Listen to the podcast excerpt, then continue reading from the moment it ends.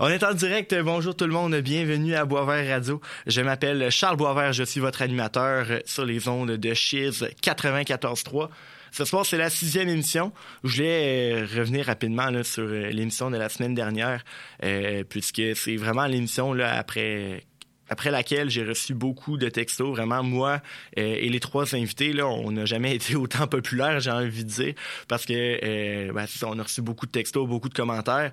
Fait que je vous le dis, si jamais euh, ça vous tente qu'on refasse une émission comme celle de la semaine dernière, c'est-à-dire on reçoit trois arbitres puis on jase pendant tout le long, ben textez-moi, Charles Boisvert sur Facebook, Charles, euh, Charles Boisvert 65 sur Instagram ou euh, sur la messagerie de Boisvert Radio sur Facebook ou Instagram.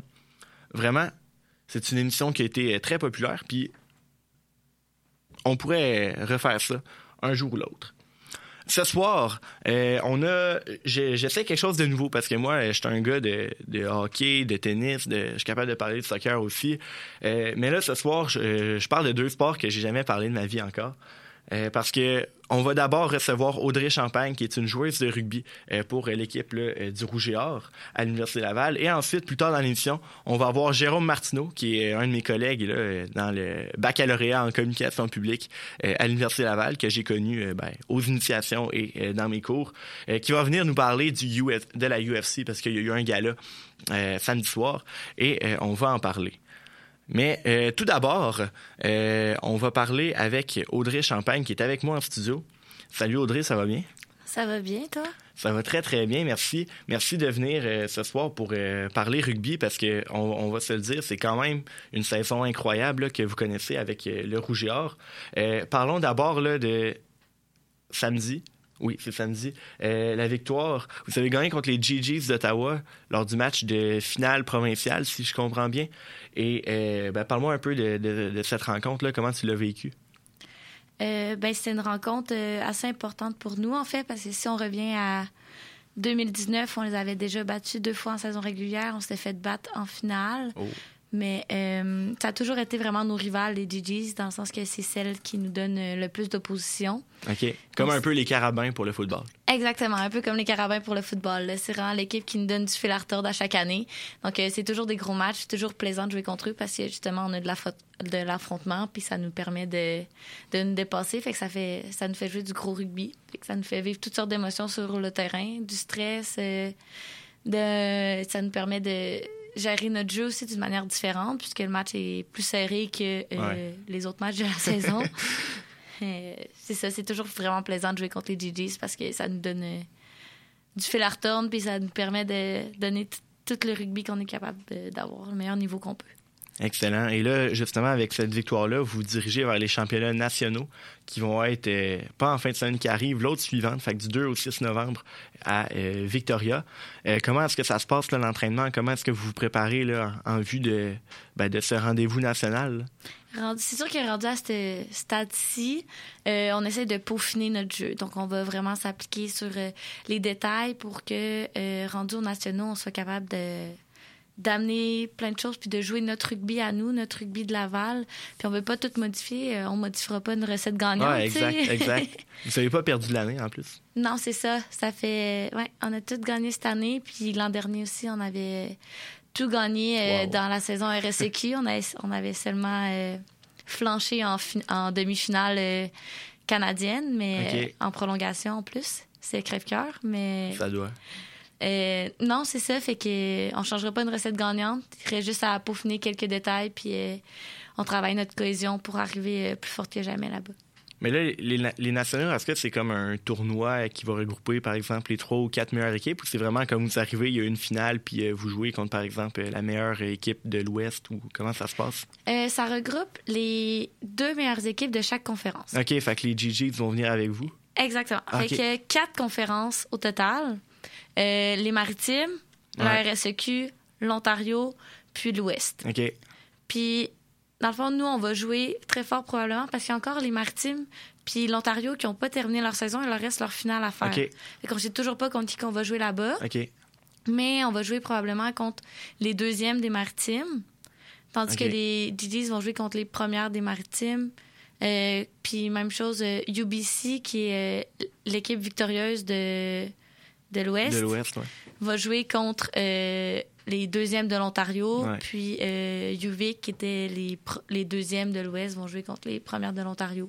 C'est pas confirmé encore, mais Ouais. ça risque de ressembler à ça à peu près. OK, intéressant. Puis euh, selon toi, là, ça va être quoi justement la clé là, qui va vous permettre de gagner euh, les, les nationaux?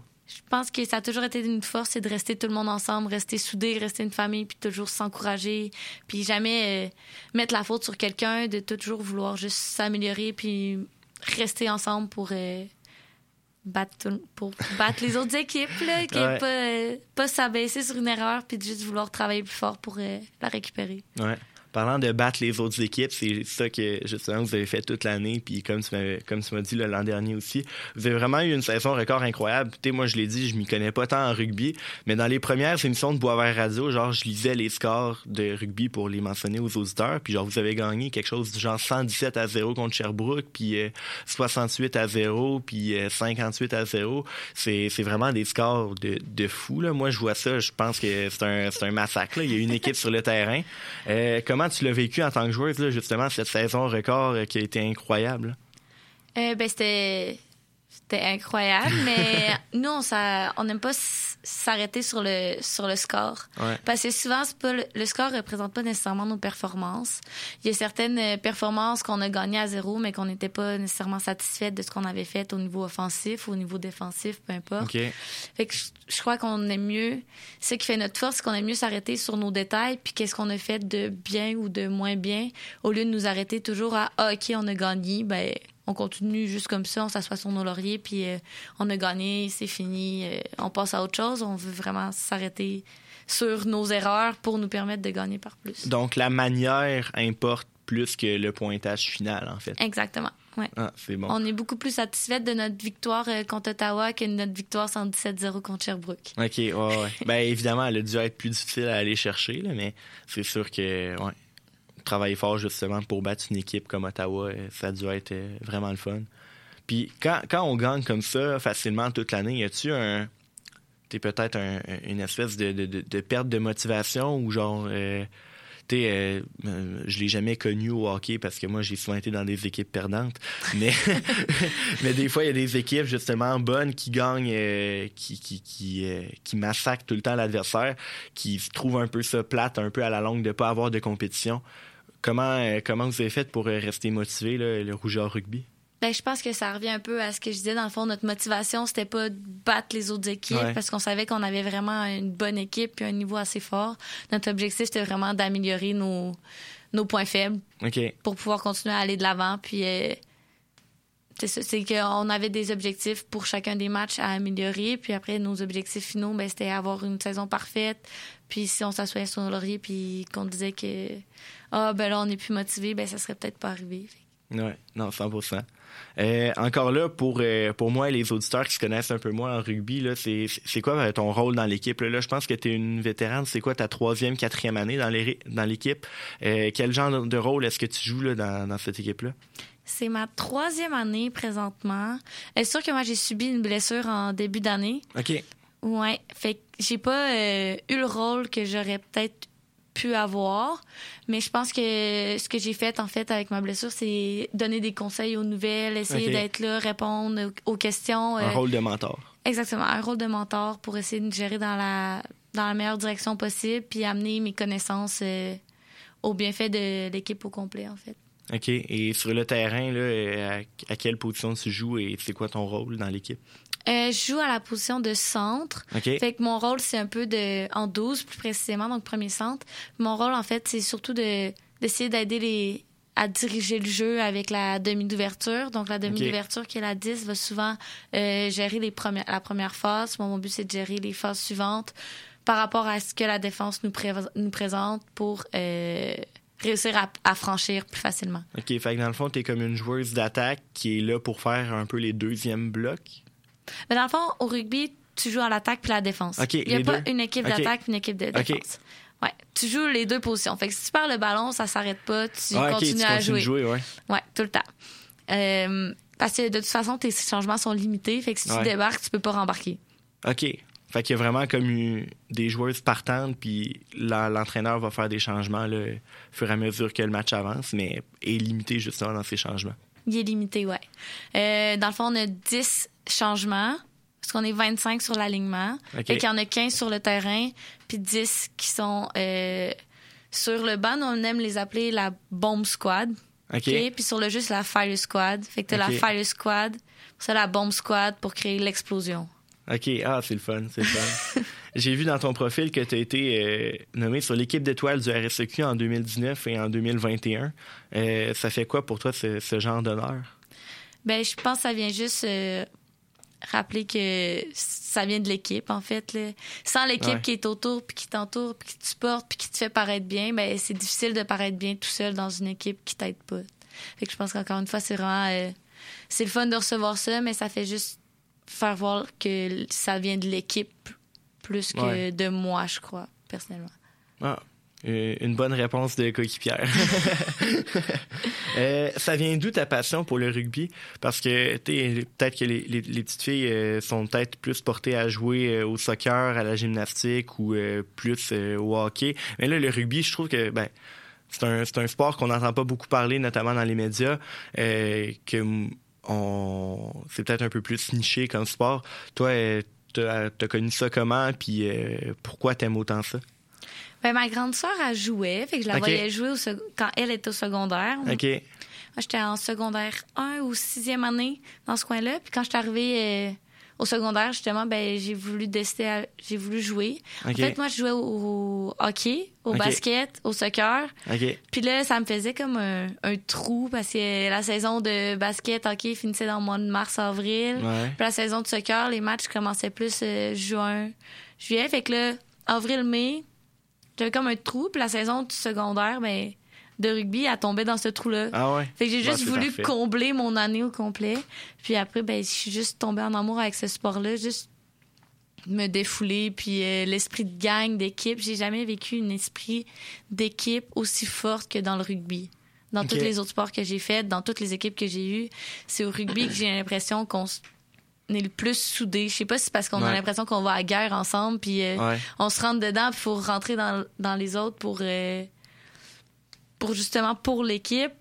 C'est peut-être ça qui fait qu'on est plus soudés versus euh, Ouais. dans les sports, c'est que c'est de marquer des points. Ben là, c'est vraiment, tu t'en vas au front, tu vas euh, te rentrer dedans pour ta coéquipière à côté. Ouais, justement, tu le mentionnes, le rugby, c'est un sport très physique, puis euh, vous avez pas beaucoup d'équipement? Aucun? On a un protège buccal.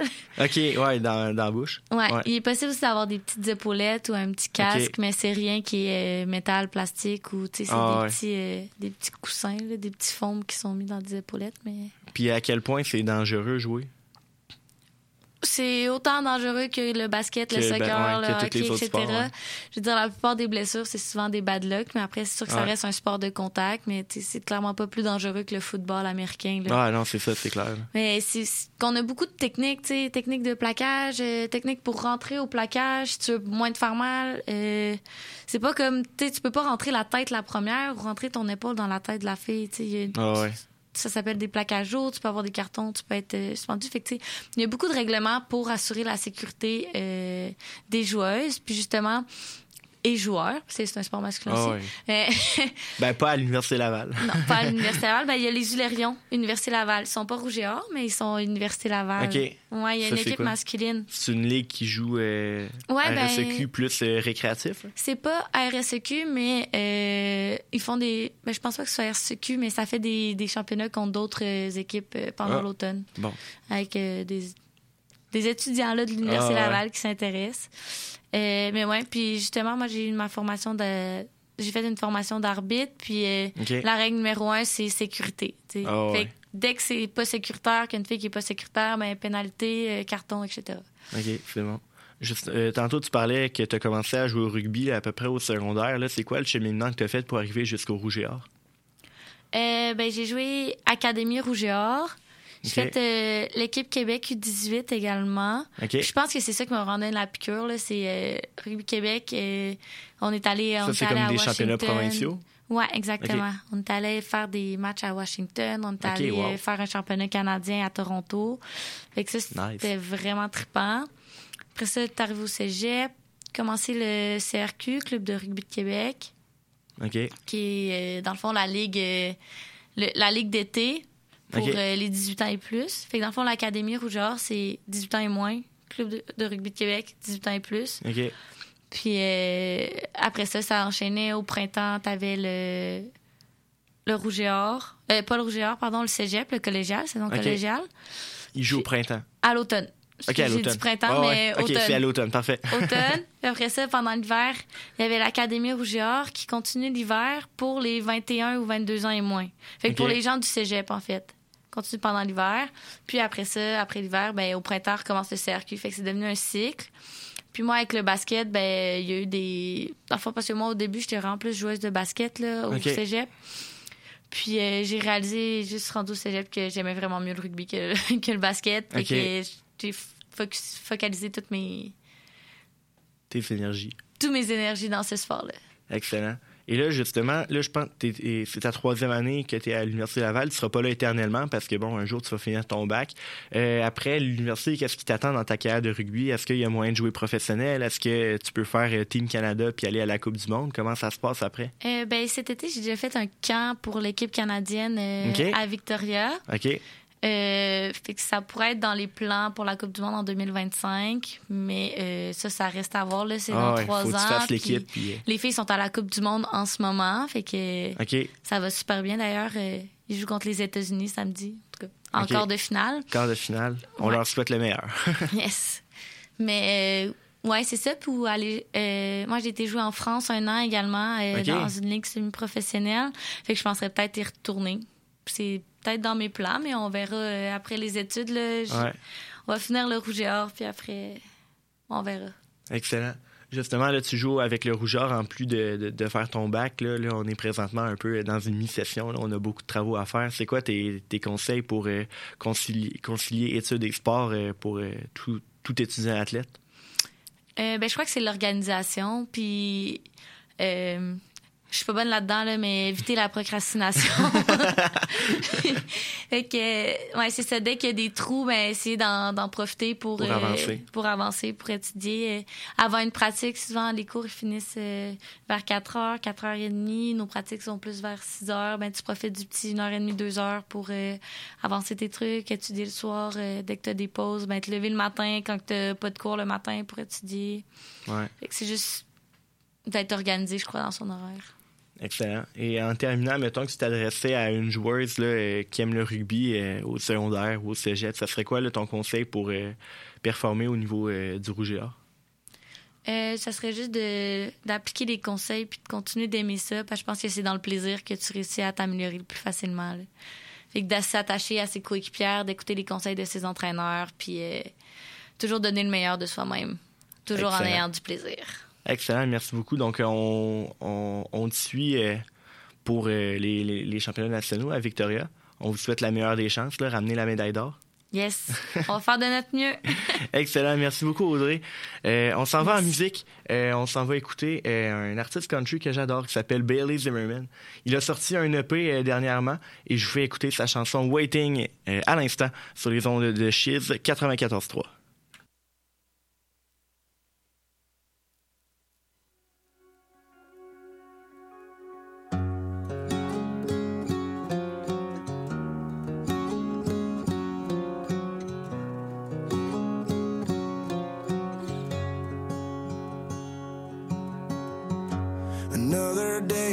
without you.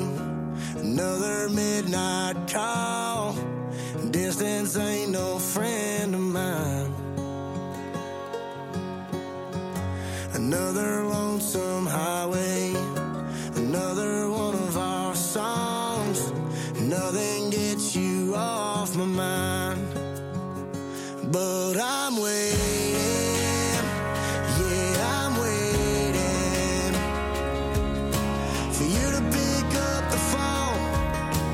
Tell me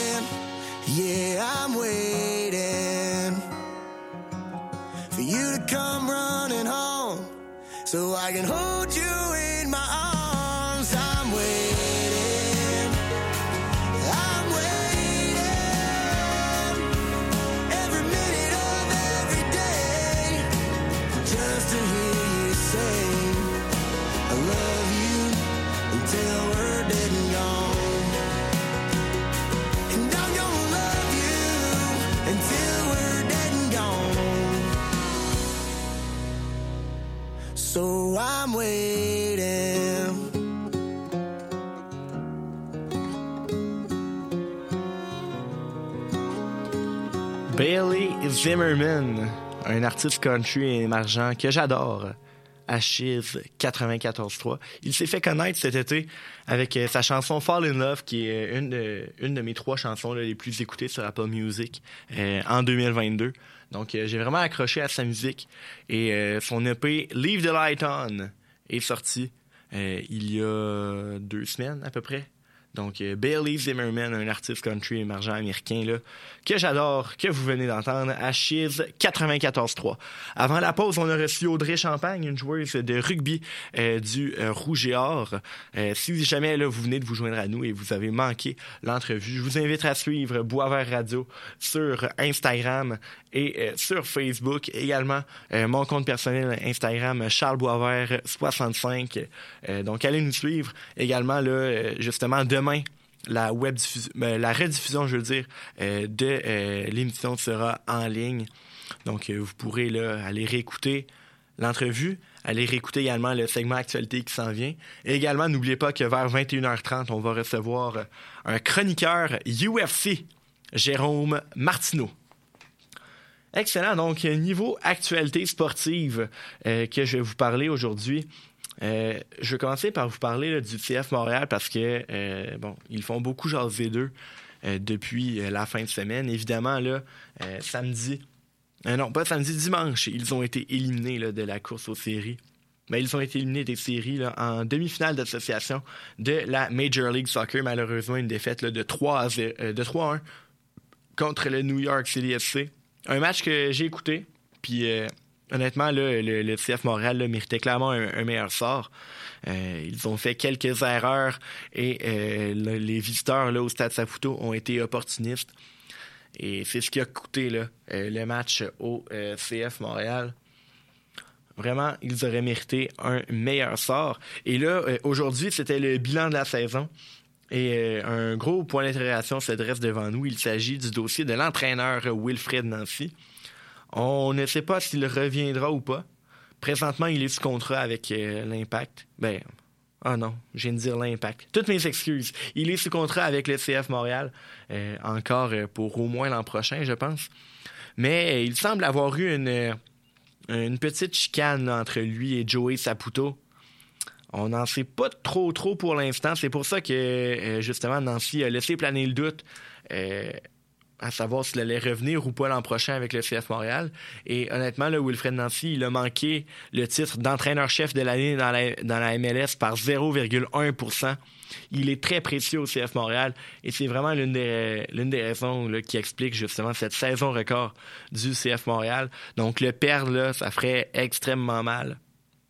Et là, on a déjà deux joueurs qui ont confirmé leur départ. Euh, on le sait depuis quelques semaines maintenant que Victor Wanyama euh, ne comptait pas prolonger euh, son contrat avec le CF Montréal. Donc ça, ça va faire un poste de joueur désigné supplémentaire. C'est très intéressant parce que ça fait beaucoup d'argent pour le directeur sportif Olivier Renard pour investir dans des nouveaux joueurs. Wanyama était évidemment, là, ben, ce serait évidemment une lourde perte parce que c'est un leader sur le terrain, un joueur défensif euh, très, très, très talentueux. Mais euh, malheureusement, il ira voir ailleurs à la fin de la présente saison. Et euh, l'autre joueur qui est confirmé là, sur le départ, c'est euh, George Mihailovic. On le sait depuis cet été, là, il a signé un contrat pour rejoindre le AZ Alkmaar à la fin de la saison MLS. Donc là, euh, l'impact étant éliminé, là, Mihailovic a définitivement joué son dernier match avec le CF Montréal. Il, ira jouer aux Pays-Bas euh, l'an prochain. Et c'est ben, l'an prochain, je le dirai en janvier. Et euh, c'est tout à fait mérité. C'est un joueur incroyable, Georgi Mihailovic. Lui aussi, c'est l'une des raisons pourquoi le CF Montréal a été autant performant cette saison. Donc euh, voilà, euh, Georgi Mihailovic qui s'en va aux Pays-Bas. Et évidemment, on a peut-être d'autres joueurs qui vont partir. Euh, je pense notamment là, à Ismaël Koné qui a passé très près de rejoindre la deuxième euh, division anglaise lors du dernier mercato estival. Ismaël Koné qui est un jeune joueur avec un énorme potentiel pour le CF Montréal. Donc le perdre ferait très mal, mais également, je pense qu'il rapporterait beaucoup d'argent à, à Joey Saputo et Olivier Renard. Donc à voir. Également, là, Romel Kyoto, avec sa saison incroyable, a peut-être euh, peut-être écartillé les yeux de quelques, quelques clubs européens ou quelques clubs euh, un peu mieux nantis que le CF Montréal et il serait peut-être intéressé à faire euh, son acquisition. Également, Kay Camara, une trouvaille là, qui a été euh, exceptionnelle pour, pour l'impact. J'ai encore dit l'impact, toutes mes excuses. Un- une trouvaille là, qui a été euh, très bonne pour, euh, les, euh, pour le CF Montréal. Excusez-moi, je joue sur le jazz là. Euh, donc voilà, une, une euh, Kay Camara a honnêtement été toute qu'une acquisition de la part d'Olivier Renard. On s'attendait vraiment pas euh, à ce qu'il arrive et euh, performe autant. Et sa perte ferait beaucoup de mal. On sait qu'il a une option pour son contrat euh, l'an prochain. Donc à voir. Est-ce que euh, Kay Camara restera?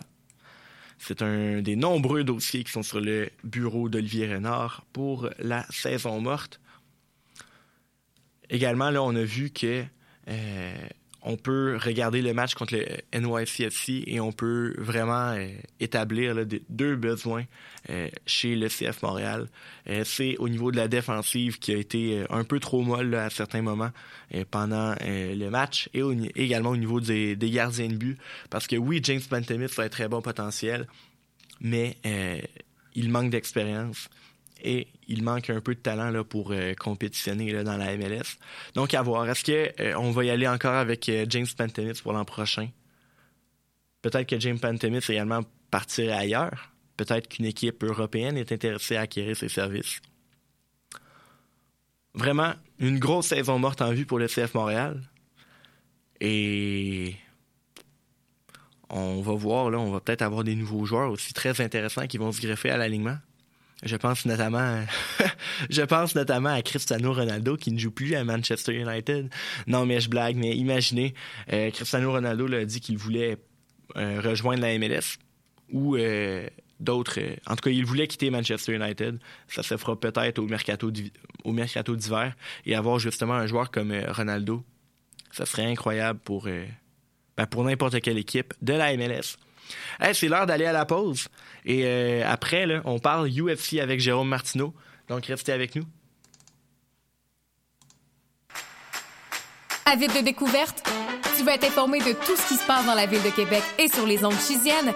Visite le www.chiz.ca. Tu y trouveras critiques musicales, palmarès, nouveautés culturelles, informations, nouvelles sportives et l'écoute en direct. C'est un rendez-vous au www.chiz.ca. Pour tout savoir sur la vie artistique locale, Chérie J'arrive, c'est l'émission culturelle par excellence. Tous les jours de semaine, de 16h à 17h30, moi-même, Andréane Desmeules, et mon équipe de chroniqueuses, on jase de musique, théâtre, littérature et autres niaiseries.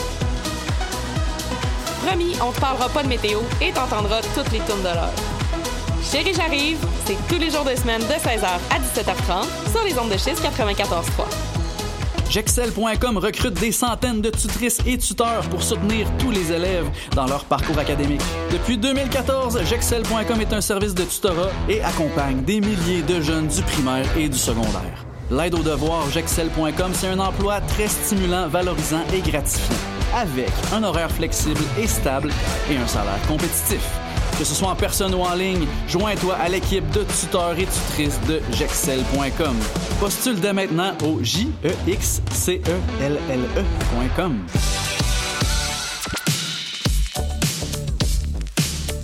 Vous écoutez Chiz 94.3 FM à Québec. Pour tout savoir sur la vie artistique locale, Chérie J'arrive, c'est l'émission culturelle par excellence. Tous les jours de semaine, de 16h à 17h30, moi-même, Andréane Desmeules, et mon équipe de chroniqueuses, on jase de musique, théâtre, littérature et autres niaiseries. Promis, on te parlera pas de météo et t'entendras toutes les tournes de l'heure. Chérie J'arrive, c'est tous les jours de semaine de 16h à 17h30 sur les ondes de Schiste 94.3. On est de retour à Boisvert Radio sur les ondes de Chiz 94.3. Euh, je vous ai dit avant la pause qu'on allait recevoir euh, un chroniqueur qui va nous parler de UFC.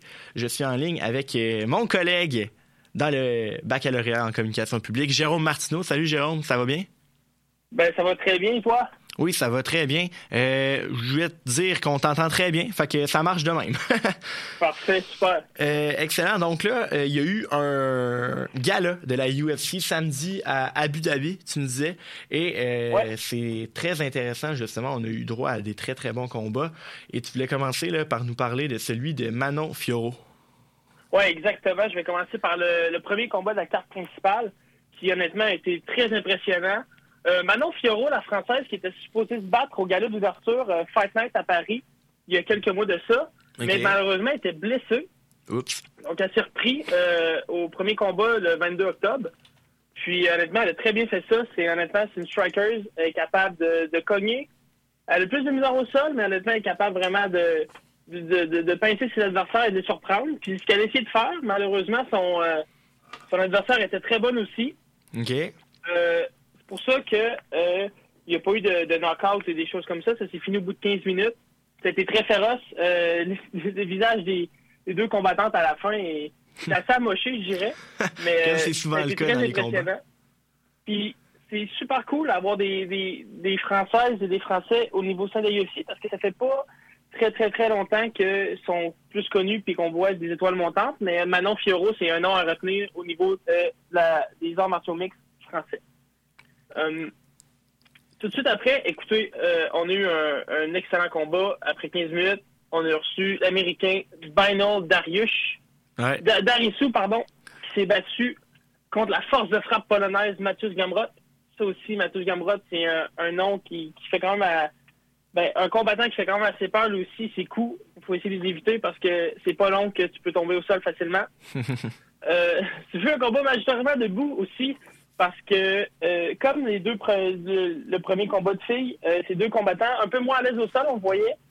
Mais euh, c'est pour ça que c'est euh, plutôt de la boxe et des coups de pied. D'ailleurs, euh, l'Américain d'origine iranienne, Darisu, il a beaucoup utilisé ses coups de pied, essayer de de- de- d'atteindre la tête.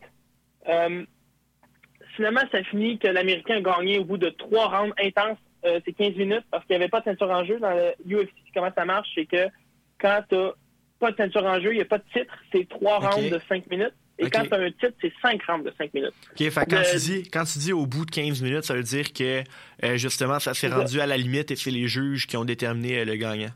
Exact. Quand je dis 15 minutes, euh, s'il n'y a pas eu de ceinture, puis euh, ça veut juste dire que ils se sont ils, ont, ils se sont battus jusqu'au dernier son de cloche et puis que ça revient de la main des juges. Puis on va en reparler tantôt, mais le, le choix des juges peut quand même être traître parfois. OK? C'est pour ça que le but, c'est de, de, de, de surprendre son adversaire et de, de le finir avant le, dernier son de la cloche, parce que ça peut quand même jouer des tours.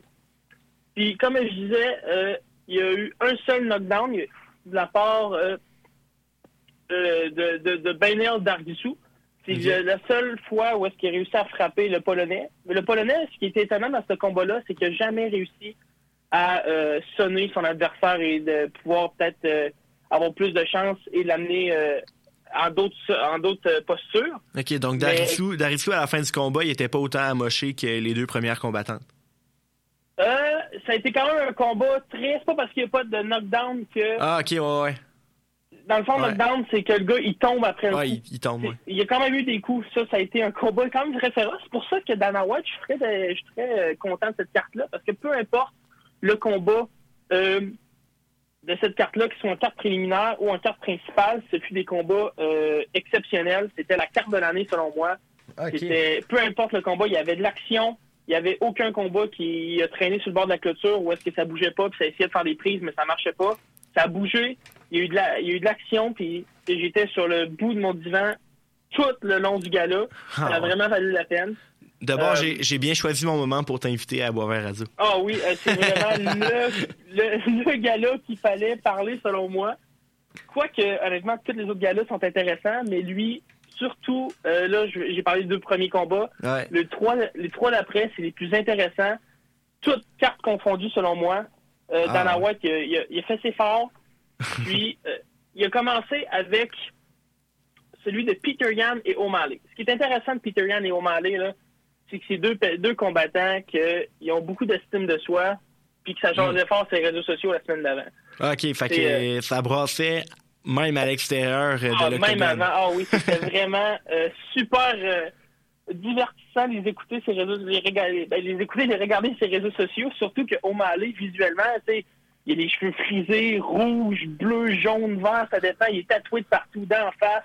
Puis Peter Yan, lui, c'est un, un russe qui, euh, honnêtement, les cheveux rasés, rasés, euh, rien sur la peau. Fait que c'est deux, deux combattants visuellement très différents, mentalement très différents, quoique c'est deux personnes très arrogantes parfois. C'est la seule chose qui se rejoignent. Puis c'est, honnêtement, selon moi, c'est le deuxième combat le plus excitant de la soirée. Même s'il n'y avait pas de ceinture, tu sais, ça, ça veut dire que c'est trois rounds de 15 minutes. Donc, euh, parce que ce qui est intéressant, c'est que Dana White a confirmé que le gagnant de ce combat-là allait avoir une chance de se battre euh, contre le champion euh, de cette catégorie-là. Fait que tu savais que le gagnant, il allait. Ça pouvait déjà prédéterminer le combat de championnat en- de cette catégorie-là avec l'issue de ce match-là. Puis, euh, Peter Yan, ça, c'était le premier aspirant. Ça, ça veut dire que c'est le premier, mais le meilleur après le champion. Puis, Sean O'Malley, ça, c'est l'Américain.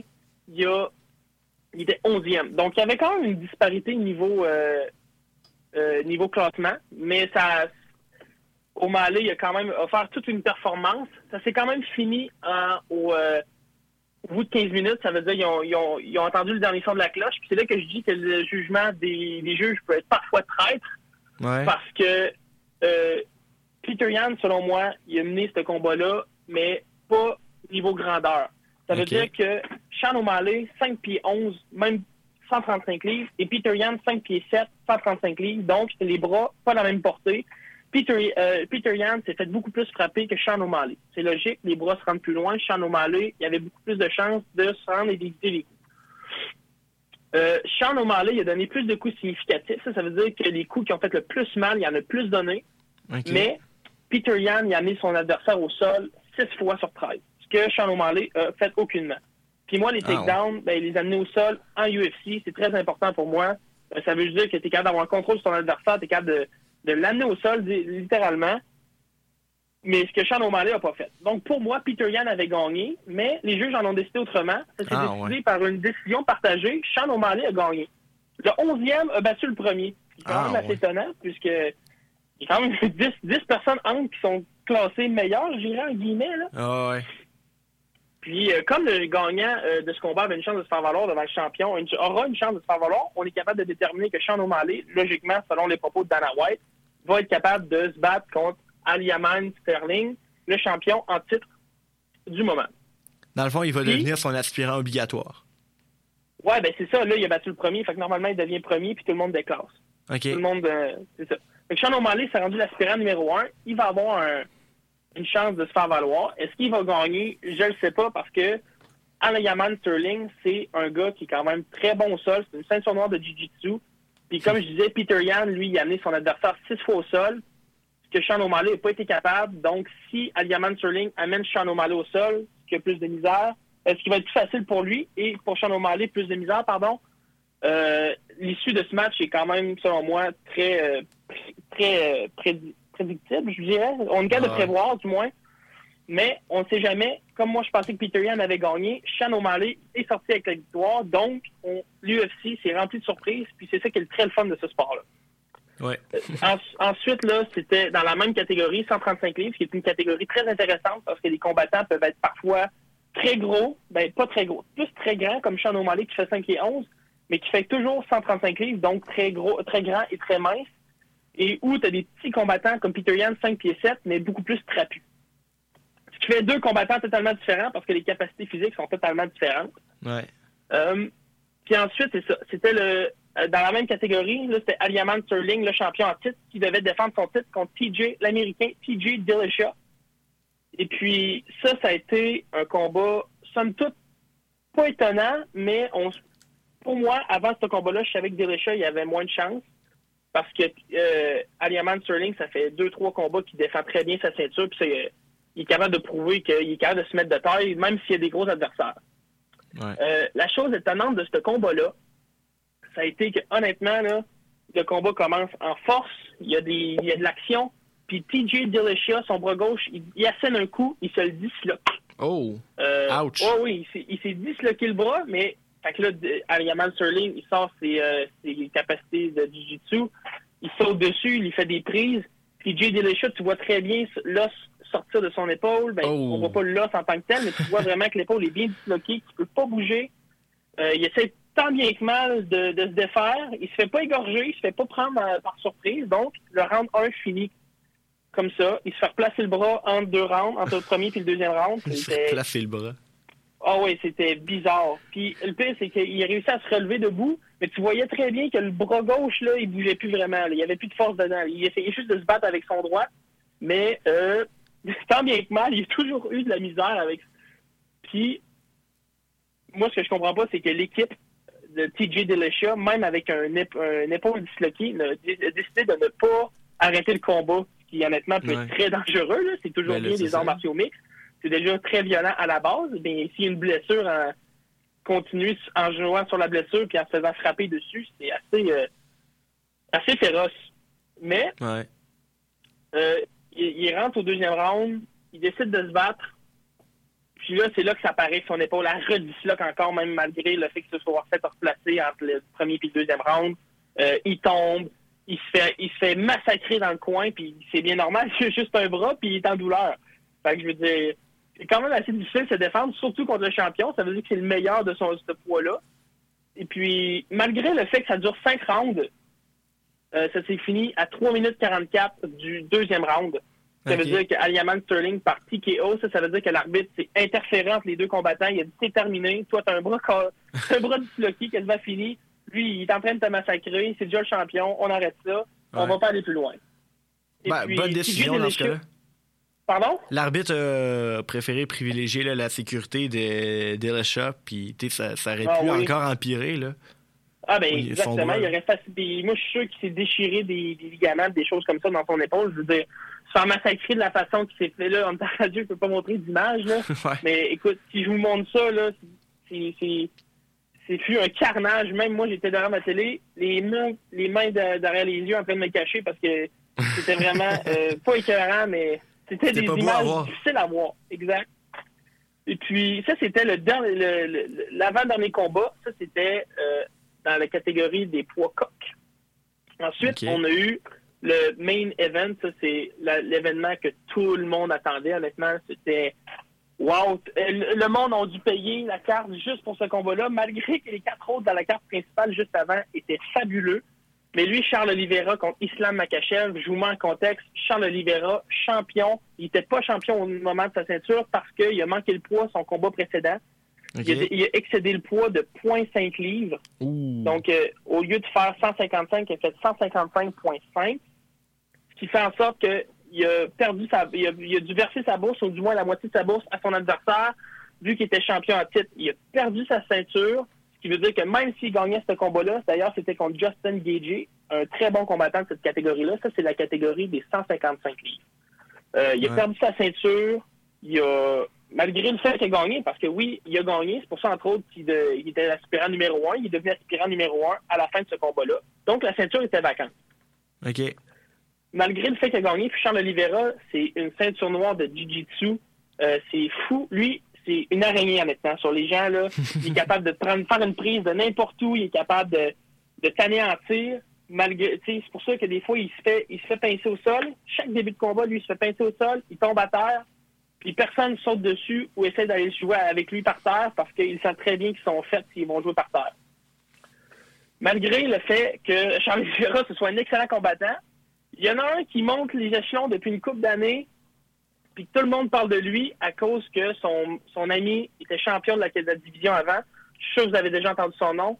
Euh, son ami, c'était Islam, euh, c'était Khabib Nurmagomedov. Ouh. Et le combattant principal, ben, la- l'adversaire de Charles Oliveira, c'était Islam Makachev. C'est deux combattants qui ont grandi ensemble, que le- le- le- leur coach était le père de Khabib. Donc, même s'ils Oh. font de la sambo, euh, c'est vraiment des combattants féroces. Puis lui, ça fait une couple d'années, euh, il monte les échelons, puis c'était enfin à son tour d'avoir euh, une chance à la ceinture. Puis c'était dangereux pour Charles Oliveira. Malgré le fait que j'aurais pensé que Charles Oliveira euh, aurait de la difficulté, mais quand même, il aurait eu plus de technique. Euh, Islam Akachev est arrivé comme un lion. Il a sauté dans la cage. Il a, pincé Charles Oliveira en, deux, en, deuxième round. Le premier round était quand même, somme toute, ça s'est battu bien, mais il n'y a pas eu d'action tant que ça. Il n'y a pas eu de, de, de surprise. Ça a été un, con- un- très serré. Malgré que je leur ai donné le premier round à Makachev, honnêtement, parce que Makachev, il était. Il, il fait comme son, son ami là, qui habite Nurmagomedov là, dans les 155 livres. Ils sont gros, mais ils sont pas trop lourds, donc ils ont de l'énergie, ils sautent, euh, ils prennent le dessus sur l'adversaire, puis ils assènent leur adversaire de coups. Donc c'est très dangereux pour, euh, honnêtement, pour la forme physique, parce que se faire frapper de même pendant 5 minutes, euh, ça paraît peut-être rien, mais très difficile pour le moral, puis le mental dans ce sport-là, il joue énormément.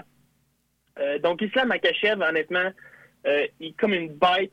En deuxième round, il saute sur Charles Oliveira, il pince.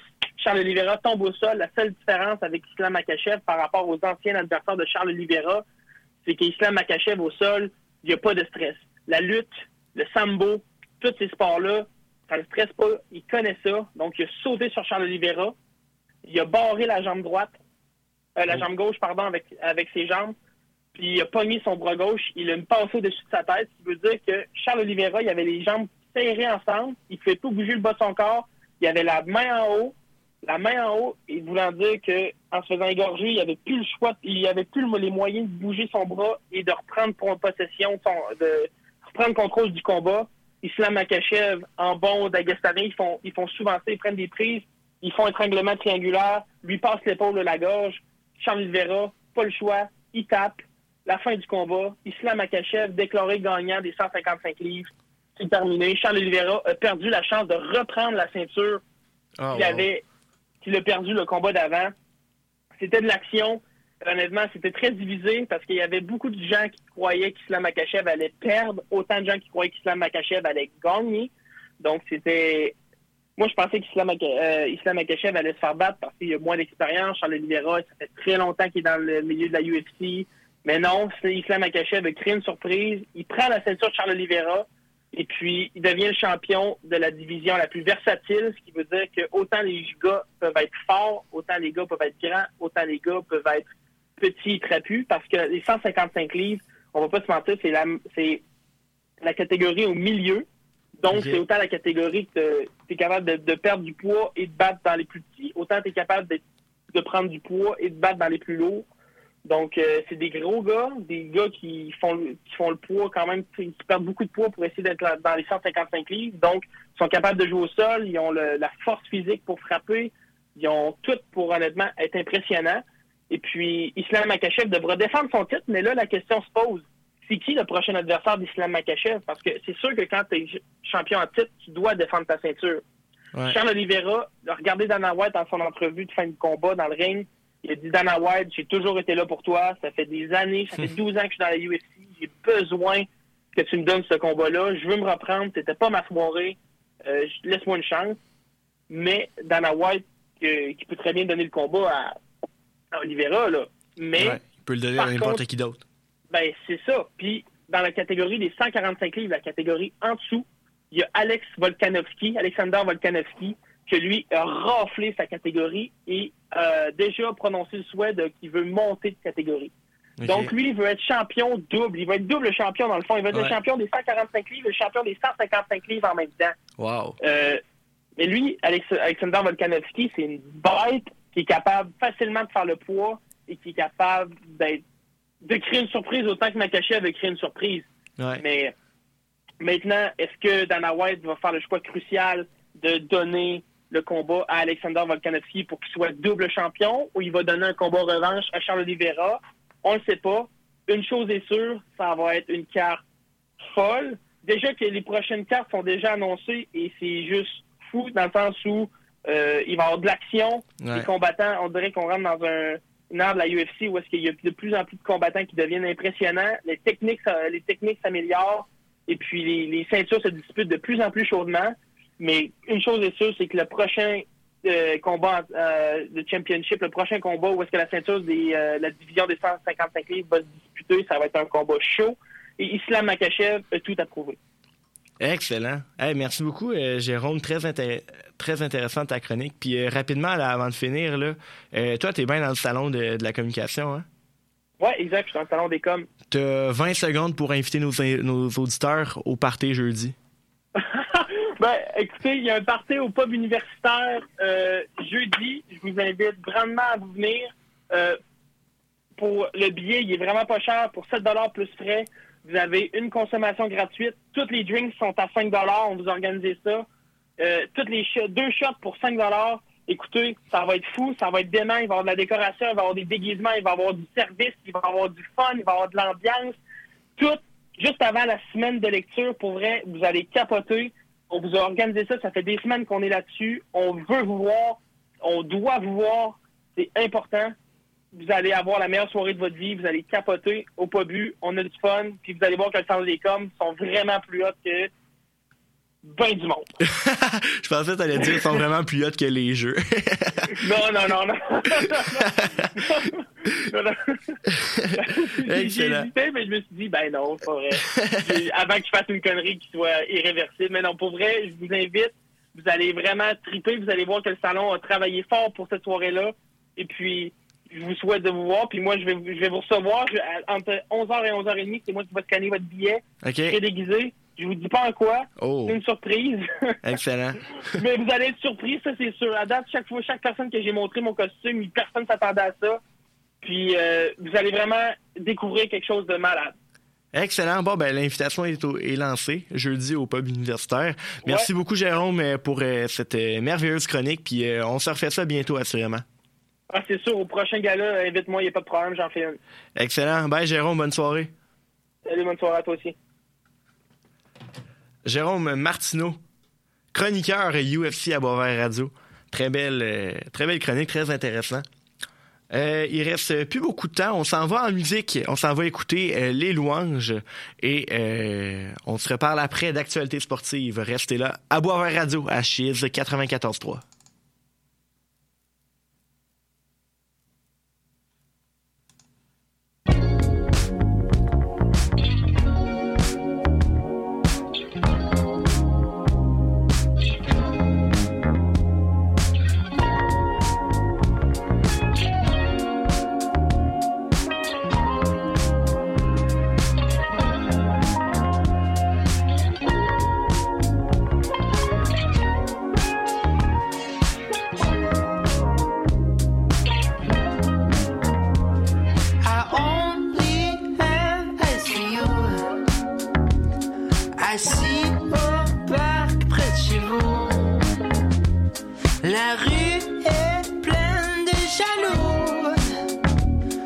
Je monte la garde en bon tour.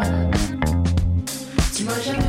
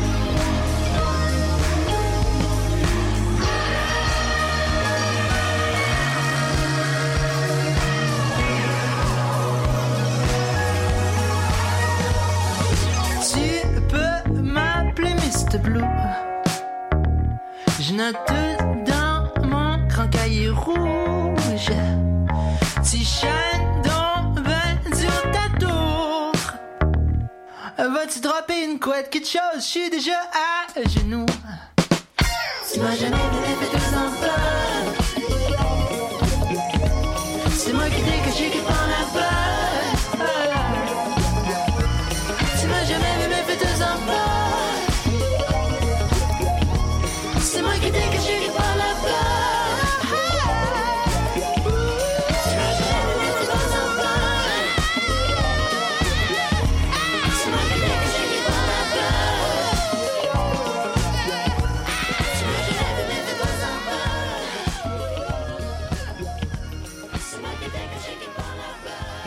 louanges et Pitou, c'est ce qui vient de jouer à Boisvert Radio sur les ondes de Chiz 94.3.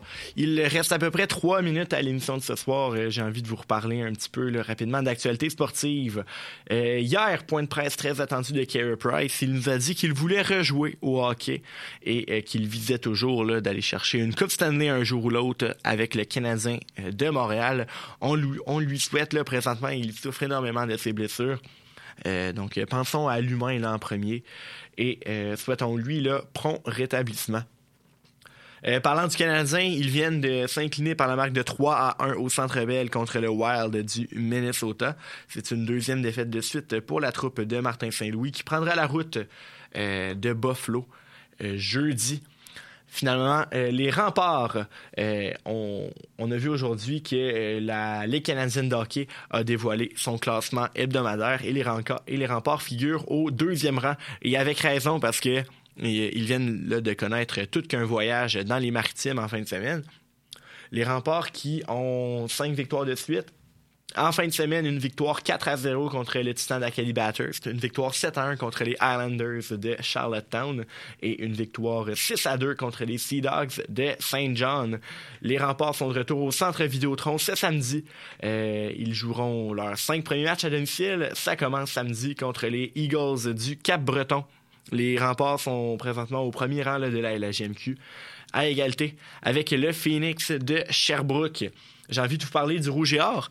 Euh, la semaine dernière en fut une de congé pour le Rouge et Or euh, puisque ben, il ne jouait pas. Mais ils étaient spectateurs très attentifs du match entre les Carabins de Montréal et le Vert et Or de Sherbrooke. Et contre toute attente, c'est le Vert et Or qui a gagné par la marque de 12 à 5. Donc ça, ça fait en sorte que le Rouge Or est maintenant assuré de terminer au premier rang de la conférence RSEQ. Donc euh, bravo à notre équipe de football masculin. Euh, le Rougeur retournera en action ce samedi contre les Stingers à Concordia pour le dernier match de la saison. Et, le Rougeur sera de retour au Stade TELUS le euh, 5 novembre pour la demi-finale de la conférence RSEQ. Et euh, ensuite, puisqu'ils ont le premier rang, advenant une victoire en demi-finale, ils seront également à domicile le 12 novembre, euh, encore une fois, là, au Stade probablement contre les Carabins de Montréal. Ça serait très, très, très intéressant. C'est tout pour euh, l'émission de ce soir. Euh, je vois l'heure euh, qui défile.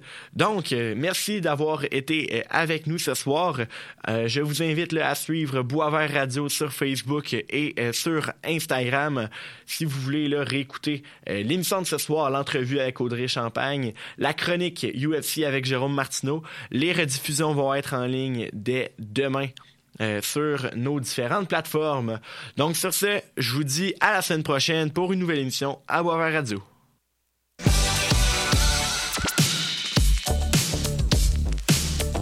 Vous écoutez Cheese 94.3 FM à Québec. Tu as une passion ou un projet d'affaires? Tu aimerais travailler de la maison? Que dirais-tu d'en faire une petite entreprise? Le programme d'entrepreneuriat numérique du CFP Maurice Barbeau, offert 100% en ligne, a ce qu'il te faut. Avec un accompagnement personnalisé et des enseignants du milieu des affaires et du numérique, apprends à développer et vendre ton projet d'affaires sur le web. Visite le cfpmb.com et inscris-toi dès maintenant en lancement d'entreprise thématique numérique.